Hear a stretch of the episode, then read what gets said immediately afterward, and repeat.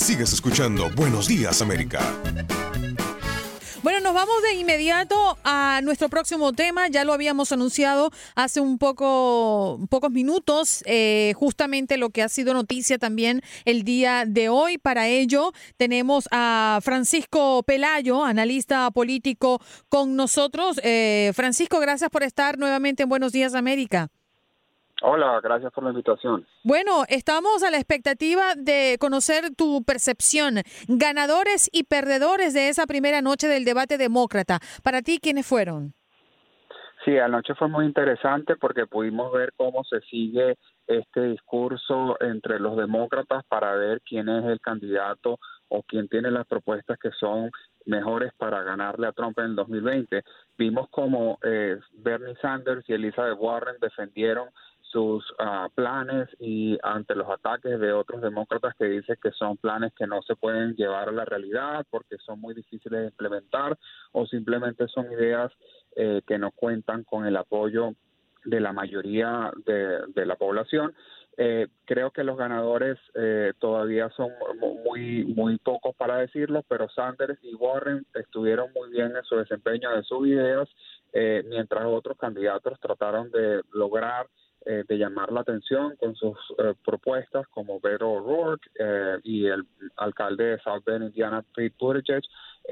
seguimos viendo como esto es un debate de ideas dentro del Partido Demócrata que tiene otra noche este el día de hoy con 10 candidatos más en donde vamos a ver también un intercambio de ideas y de propuestas y todavía como les decía la última vez es, es muy temprano para saber qué va a pasar porque las primarias comienzan en febrero del año que viene y todo este proceso para ir eh, escogiendo a los candidatos, los debates lo que te permiten es ir cerrando eh, el, el, el campo y poder ir recortando la cantidad de candidatos, que ahorita hay 23, esperemos que para el próximo debate no haya 20 candidatos, sino haya menos y se pueda ir viendo en un solo en una sola noche cuáles son todas esas ideas. ¿Te parece que, que fue interesante lo que dijo Steve Bullock, eh, que dejó claro una y otra vez que no cree que los puntos de vista liberales de Warren y de Sanders estuvieran basados en la realidad y que piensa que esos puntos de vista le costarían a los demócratas la elección? Fue fuerte en sus declaraciones. fue fuerte. Ese básicamente es el debate que vimos ayer entre la propuesta de Sanders y la propuesta de Warren.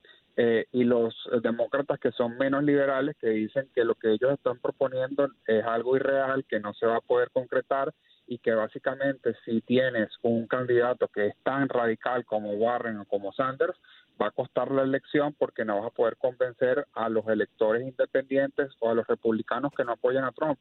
Eh, yo personalmente creo que hay que conseguir algo en el medio porque sí estoy de acuerdo con la noción de que tienes, para poderle ganar a Trump, tienes que no solo ganar a los demócratas, sino que tienes que ganar eh, al voto de los independientes y al voto de los republicanos. Entonces, esto es un debate que, es muy interesante, son discusiones de ideas eh, de, de personas de un mismo partido que, como pueden ver en esos debates, tienen una gama de, de propuestas muy amplia pero yo estoy seguro de que eh, luego de que ya hayan nominado, este, lo que pasa normalmente en las elecciones generales es que se cierran el partido en torno a una persona y como que afinan esa propuesta para ir en contra, en este caso, de Donald Trump. Entonces, eh, es un debate muy interesante de ideas pero que al final del día siempre todos tienen que recordar de que de esos 23 va a quedar solo uno y que todos tienen que apoyarlo.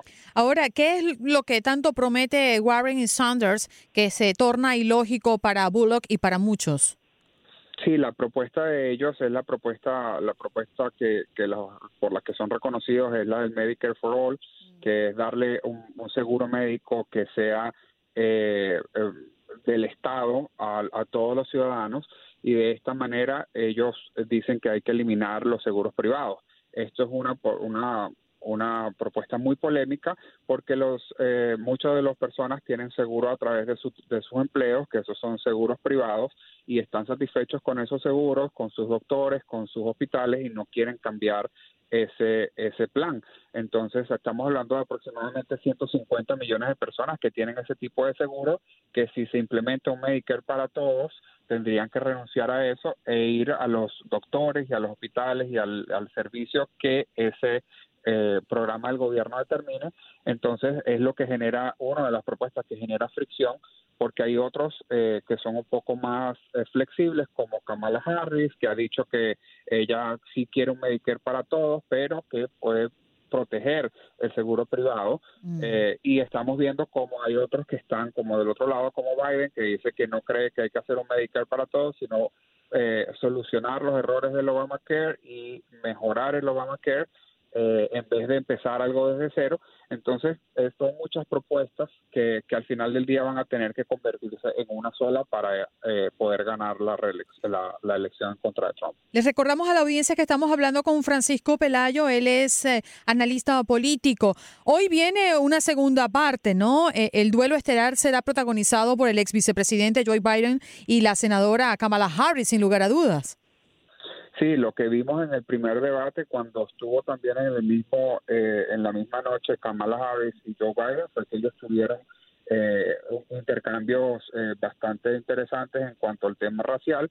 Esperamos que en esta oportunidad también veamos a un Joe Biden un poco más eh, motivado a, a, defender su récord y a hablar.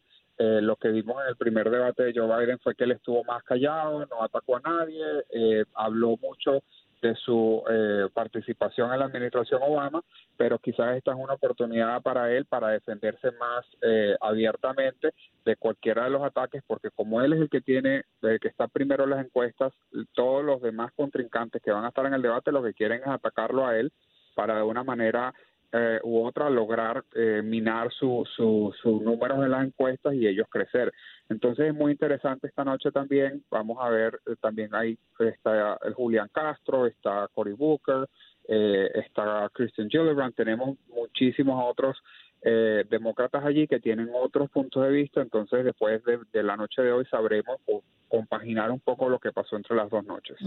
Y justamente Biden dijo que no va a ser tan educado esta vez. ¿A qué crees que se refiere? Sí, creo que va creo que se dio cuenta la, la, las consecuencias de estar callado, de no, de no contraatacar, porque si recibes un ataque en el debate, básicamente tienes pocos segundos para responder y tienes que responder de una manera efectiva. Estamos hablando de que esos intercambios como el que hubo entre Kamala y, y Biden en el primer debate son 30 segundos, pero esos 30 segundos le dieron a Kamala Harris días o semanas de, eh, de exposición a los medios, eso los ayuda a recoger fondos, los ayuda a estar en los medios, a sacar entrevistas, a sacar material eh, publicitario. Todo esto eh, son momentos de fama que, que, llamamos, que ellos necesitan en un debate y Biden no se puede quedar callado si recibe un ataque por parte de otro demócrata, sino que tiene que responder de una manera que eh, se haga claro por qué él está de primero en las encuestas, por qué eh, él tiene esa posición, si la merece o no la merece. Entonces es muy interesante eh, ver lo que va a suceder. Sin lugar a duda, Francisco. Y el que parece estar muy claro es Trump, ¿no? Que dice que Joe Biden será su rival y que de eso no tiene duda. Gracias por estar con nosotros. ¿Quieres compartir algunas redes sociales donde podemos ubicarte para seguir revisando tus análisis? Sí, bueno, me pueden contactar a través de Twitter, arroba Fran Pelayo con Y. Fran F-R-A-N. F-R-A-N, Pelayo con Y. Sí. Perfecto. Muchísimas gracias, Francisco. Que tengas excelente día y esta noche a ver la segunda parte entonces. Hasta luego. Vale, hasta luego. Francisco Pelayo es eh, analista político que vino a conversar con nosotros de esta primera parte del debate, que bien lo analizó. Muchas gracias a ustedes por sintonizarnos y por llamarnos al 1833-867-2346. Regresamos con la última parte del programa y ustedes... Por favor, exploten las líneas telefónicas. 1-833-867-2346. Tomamos sus llamadas ya. Ay, Señor, y mi trompetista cuando llegará. está contando